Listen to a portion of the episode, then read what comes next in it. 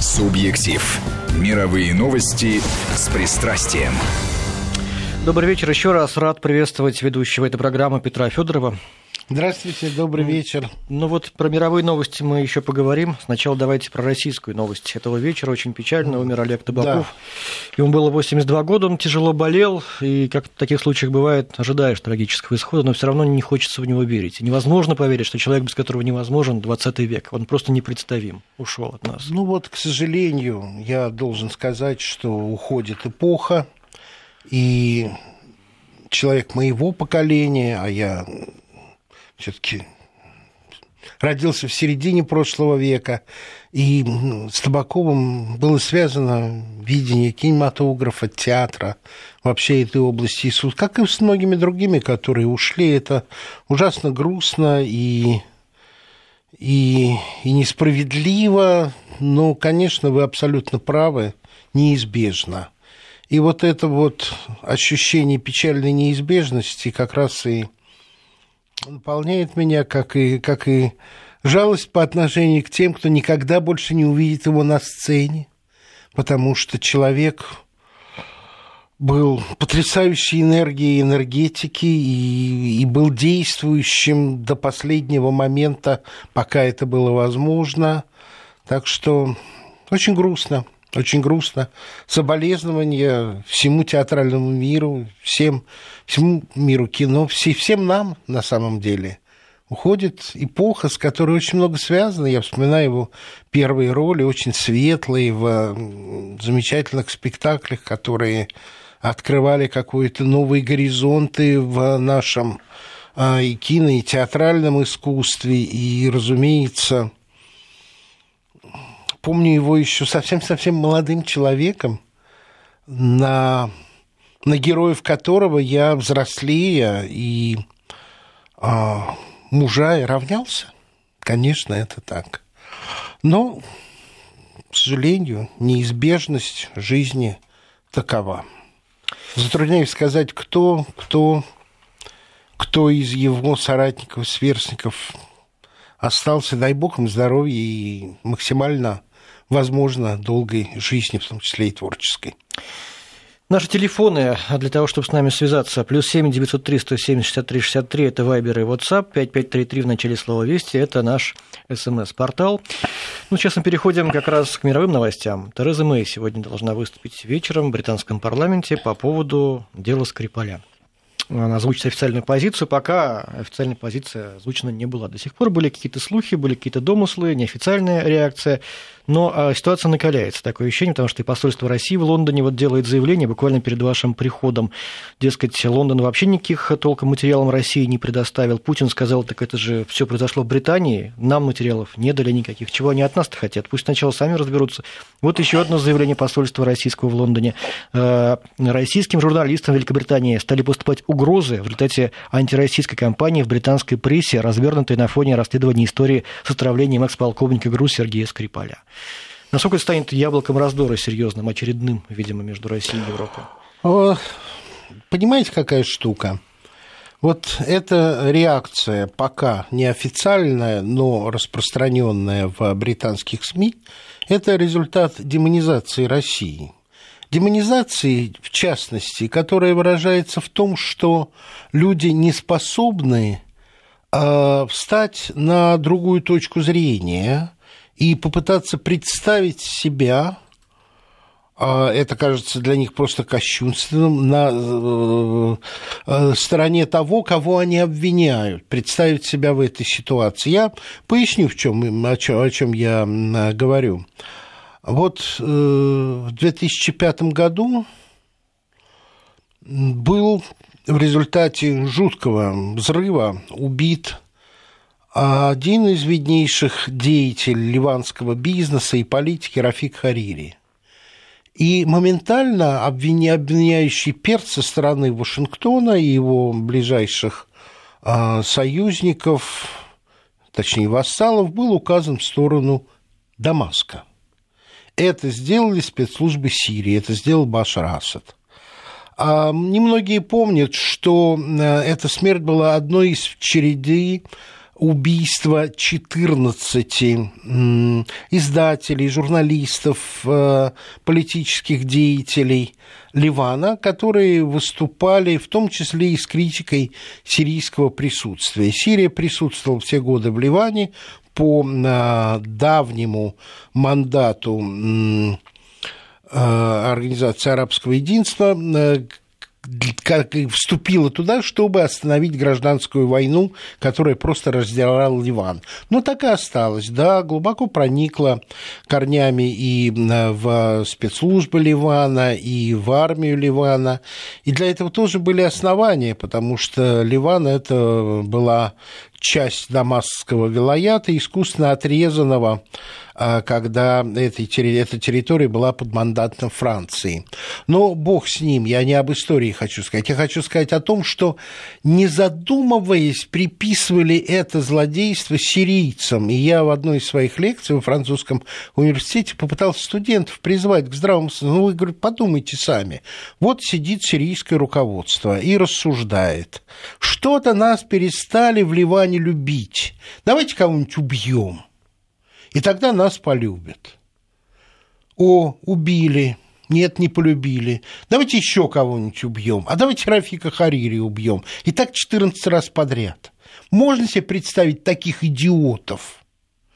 А те идиотов, которые не могли предвидеть, что в результате этой смерти Сирии придется уходить из Ливана.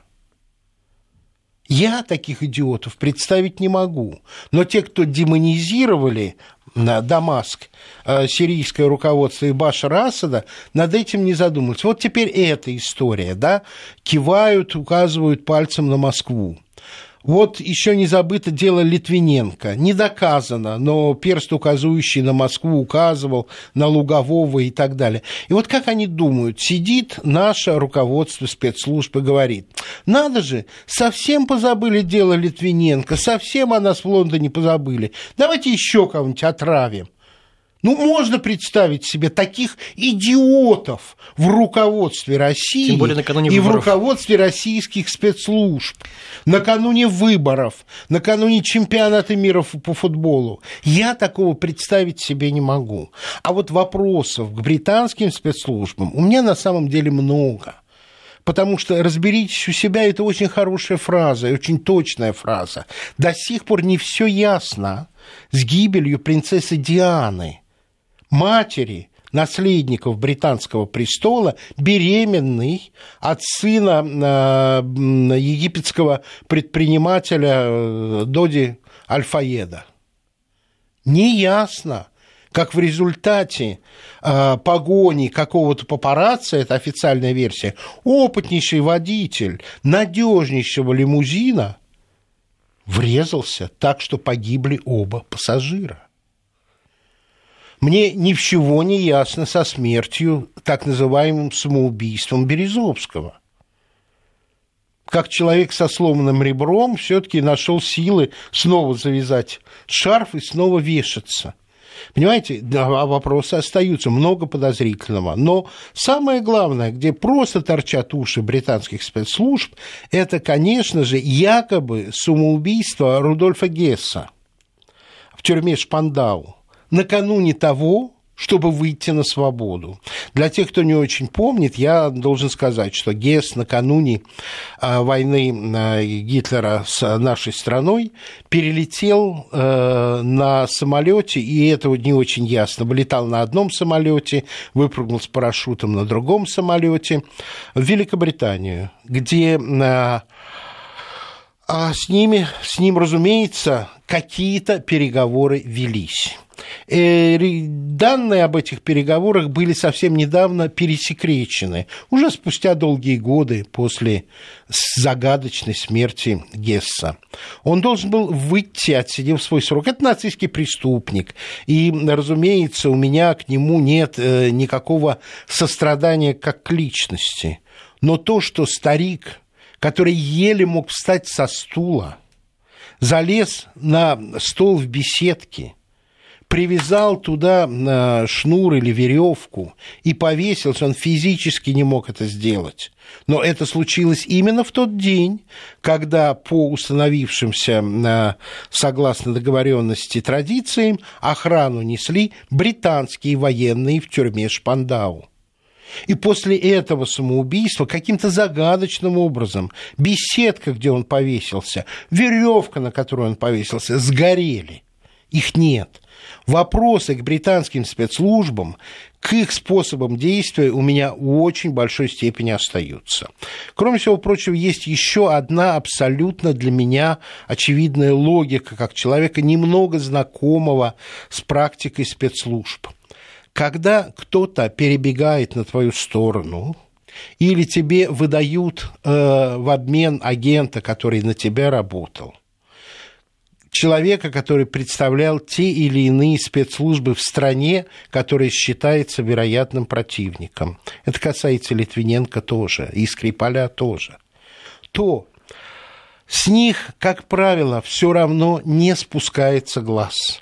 Потому что разведка и спецслужбы – это такая вещь, когда ты до конца не знаешь, это твой агент или это имитация твоего агента, и кто он такой, нет ли связи. Понимаете, вот э, как это не, не жестко звучит, но те знаменитые британские агенты, которые работали еще на Советский Союз, они, конечно же, жили и под э, наблюдением, и под охраной специальными службами, чтобы на них не распространялась возможная месть э, той страны, где они работали на нас. Так и тут. Первый вопрос – это к британским спецслужбам. Вы где были? Почему вы этого подопечного не вели? А если вели, то как вы его вели? И это касается и Литвиненко тоже. Поэтому первые вопросы – это к британским спецслужбам верить в идиотизм а, моих а, соотечественников, руководителей наших спецслужб и государства, что вот в этот момент решили, отдайте-ка мы его. Да он у нас в тюрьме сидел. Мы бы, если бы считали его э, опасным, мы бы его не отдали бы в обмен на наших э, разведчиков, задержанных в США. Ну, для меня это абсолютно очевидно. Но для тех, кто демонизирует Россию, это ни в коей степени не очевидно. Потому что демонизированная сущность, общность, страна, люди, нация они в понимании тех, кто готов к этой демонизации, вообще не обладают никакой логикой. Это воплощенное зло, которое творит зло ради зла, даже в ущерб своим собственным интересам. Вот все, что я могу сказать на эту тему, но ничто никогда меня не убедит, что э, эта попытка убийства была хотя бы каким-то образом в интересах э, структур моей страны. И здесь стоит вопрос об авторитете и о влиянии в мире. Э, я, кстати, хорошо помню убийство Рафика Харири, я тогда как раз работал на эфире. Почему Одним верят, другим не верят. Почему мир так с легкостью поверил? Ну, многие, по крайней мере, голос этот был очень хорошо слышен, что Асад замешан в этом убийстве, хотя действительно нелогично. Почему с такой охотой а европейское а потому что надо верит, было, что это мы потому что, потому к, что к надо было вытолкать Сирию из Ливана, потому что за полтора года до этого Буш объявил о демократизации Большого Ближнего Востока, результатом которого стало и убийство Харири. Я не говорю следствием, я говорю пока результатом. И цветные революции, и приведение в хаос этого огромного региона. Рафик Харири был своего рода, знаете, вот в весах старинных, аптечных, есть вот это из твердого металла э, призмочка, на которой все держится. Это вот центр баланса Ближнего Востока. Да, он был противником присутствия Сирии, но не агрессивный. Но он находил э, возможность диалога и с Дамаском, и с Каиром. И, будучи бизнесменом, у него были хорошие связи с Саудовской Аравией, где часть его бизнеса и существовала. И это было нечто, что держало в балансе не то только Ливан, а Ливан очень важная часть Ближнего Востока, но очень многие связи Ближнего Востока. После его смерти этот баланс рассыпался, он был нарушен. И вот тут, конечно, по старинному принципу римского права ищи, кому выгодно. Башу Расуду явно не выгодно. Но почему верят? И именно поэтому спустя какое-то время а указывающий перст был перенесен с Дамаска из Башара Асада уже после ухода а, Сирии из Ливана на Хезбулах. И официально сейчас обвиняют Хезбулах с Асада все сняли.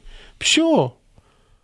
Э, руководитель трибунала, по-моему, его фамилия была Мелис, сделал свое грязное дело и ушел. Это, э, как бы скажем, типичная работа и типичные действия, вот action действий спецслужб а они умеют убеждать. Это, это далеко не первый раз, когда на, на самая откровенная и самая глупая ложь э, становится вот fake news, фальшивые новости. Это, это, это мы с вами в этом мире живем, и нам же с вами удивляться тут совершенно нечему.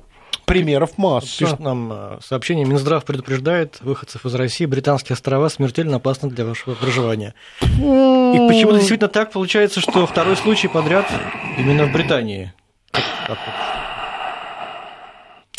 Ну, черт его знает, может быть, у соответствующих британских структур да срабатывает... Третий, Березовского, да? Ну, конечно, третий, срабатывает третий принцип арогантности такой, знаете, заносчивости, что мы умные, а кругом дураки и все равно все будут думать так, как мы миру навязали, а никто не посмеет, особенно сейчас в этих условиях, поднять голос э, в защиту логики. Зачем это России нужно? Нет, Россия воплощенное зло, и она творит зло ради зла. Но ну, почему так думают? Почему такая репутация? Откуда это берется? У кого? вот э, у нашей страны в данном случае. Почему так думают о нас, там, зло воплощенное? Ну, так... потому что на это работают информационные структуры. А мы что, не работаем?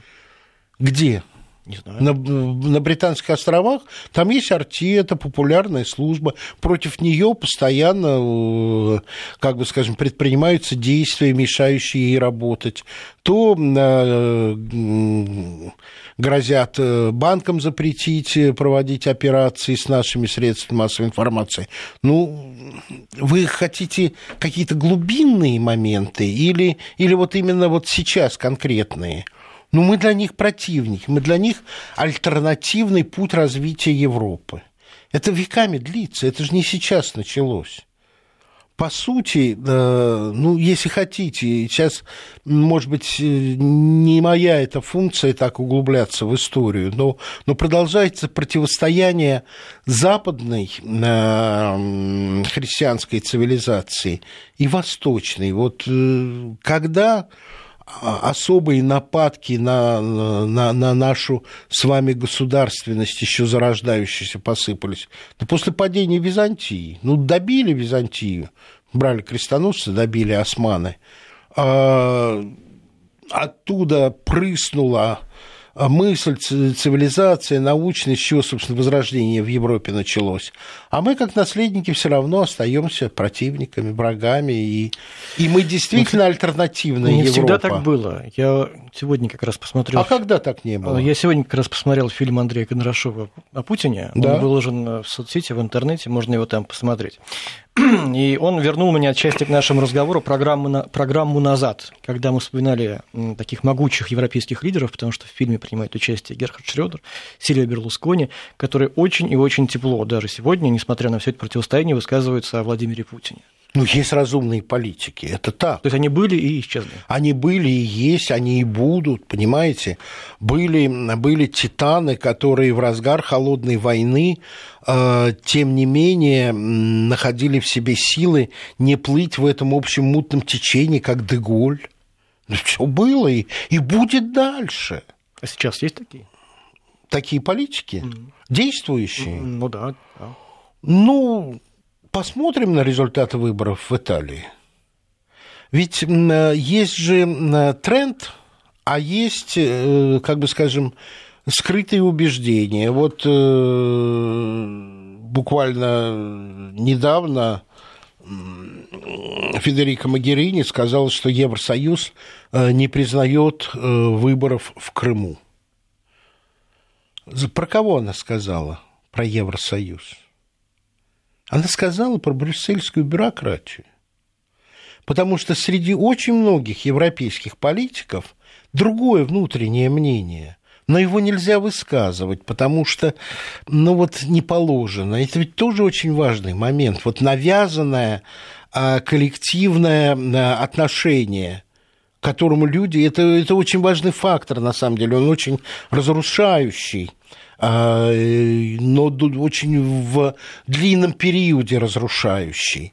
Вот гостем у меня на этом стуле сидел наш греческий коллега Лацис, который рассказывал, что он присутствовал при первых часах греческого премьер-министра в офисе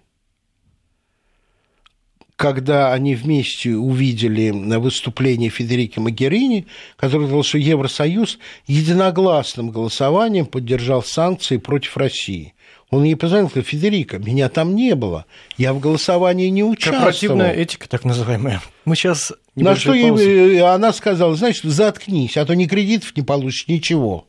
Ну, пауза, и мы вернемся. Субъектив. Мировые новости с пристрастием. Петр Федоров, ведущий этой программы.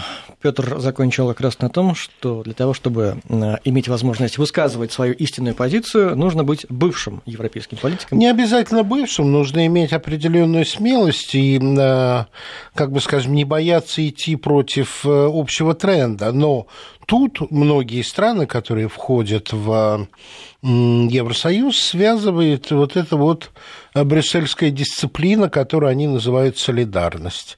Ну вот сейчас прозвучала новость о праздновании 140-летия освобождения Болгарии и демарша против слов нашего патриарха.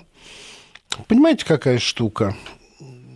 Я общаюсь с болгарскими коллегами, журналистами, и они, потупив голову, все время говорят, Петр, ну, мы обожаем Россию все болгары любят русских, и мы все помним.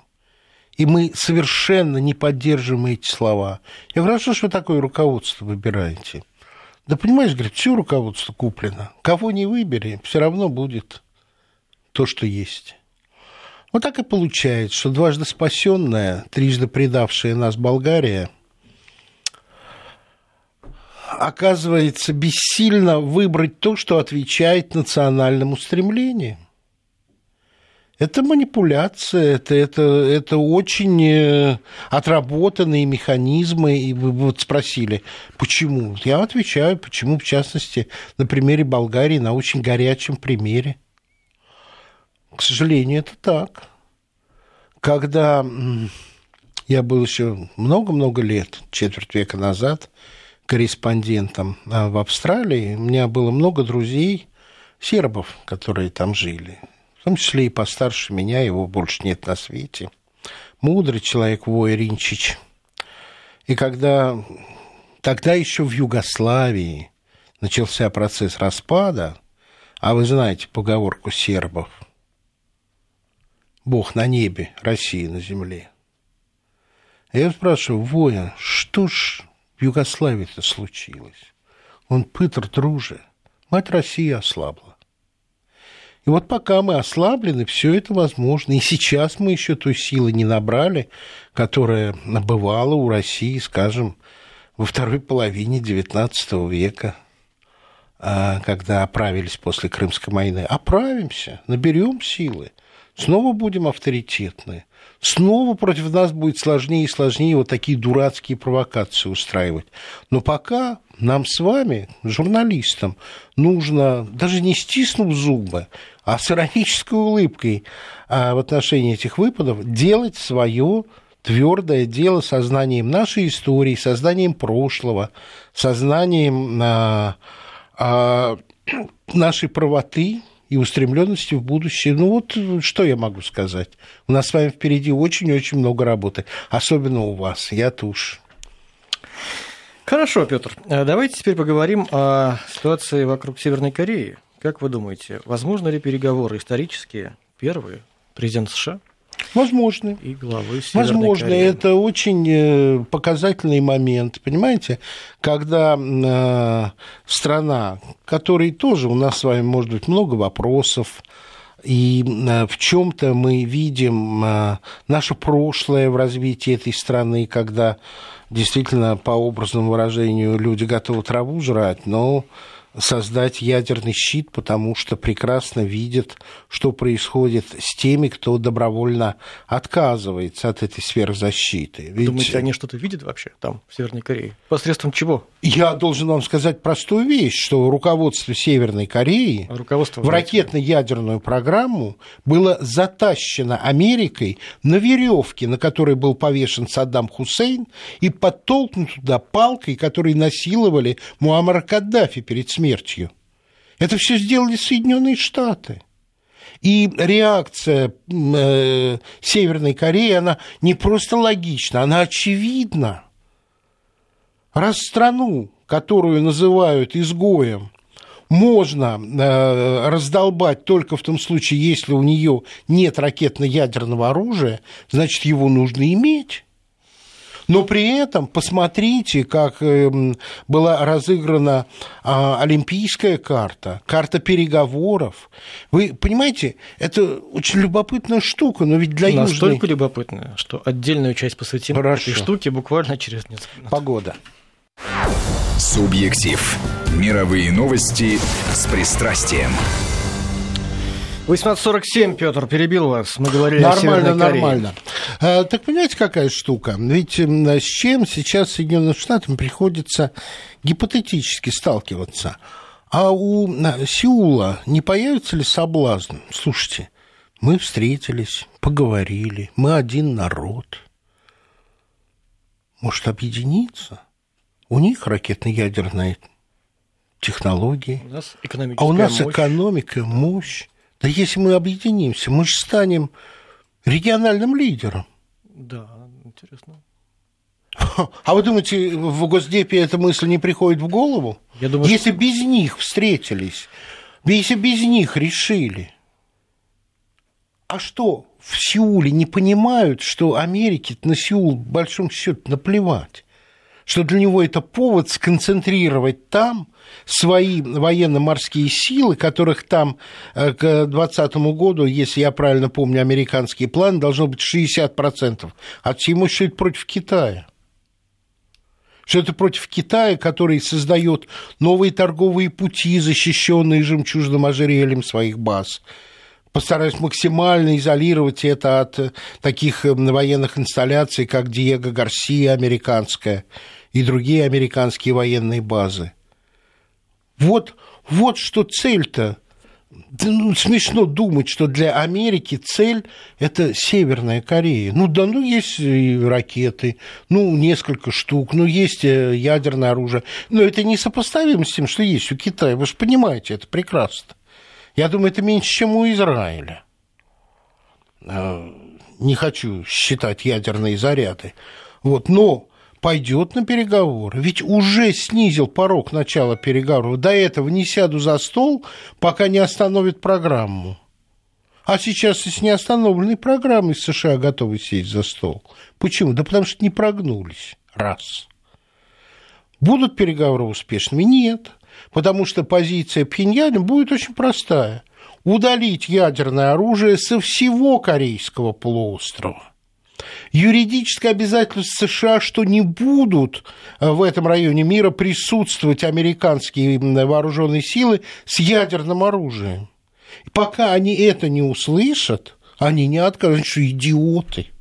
Они что, не видят то, что я уже перечислил, судьбу растоптанных стран, у которых нечем было, нечем было угрозить, хотя бы угрожать немножко, даже не защищаться а сама возможность, что, что может перед смертью нанести удар по территории Соединенных, вот что пугает-то. И вы поймите, это не у Пхеньяна слабая позиция, это у Вашингтона. Вот. Результаты будут нулевыми, потому что Америка ничего не пообещает. Она никогда не объявляет, есть ли ядерное оружие на борту ее военных кораблей или нет. Если они отказались дать нам юридическое обязательство, что противоракетная оборона в Европе нацелена не против нас, отказались же. Это против Ирана и Северной Кореи. Иран остановил свои программы. Сейчас Северная Корея, вы думаете, уберут противоракетную оборону из Румынии и Польши? Да нет, конечно. Поэтому никто Вашингтону не верит. Обман это, они даже не считают это обманом. Вот э, совершенно по другому поводу вспомнилась история. Э, один из наиболее высокопоставленных э, американских представителей на процессе э, против Слободана Милошевича в Гаагском трибунале был генерал Уэсли Кларк. Он там рассказывал мне о том, как сербы просили защитить его в Боснии и Герцеговине от э, нападений мусульман.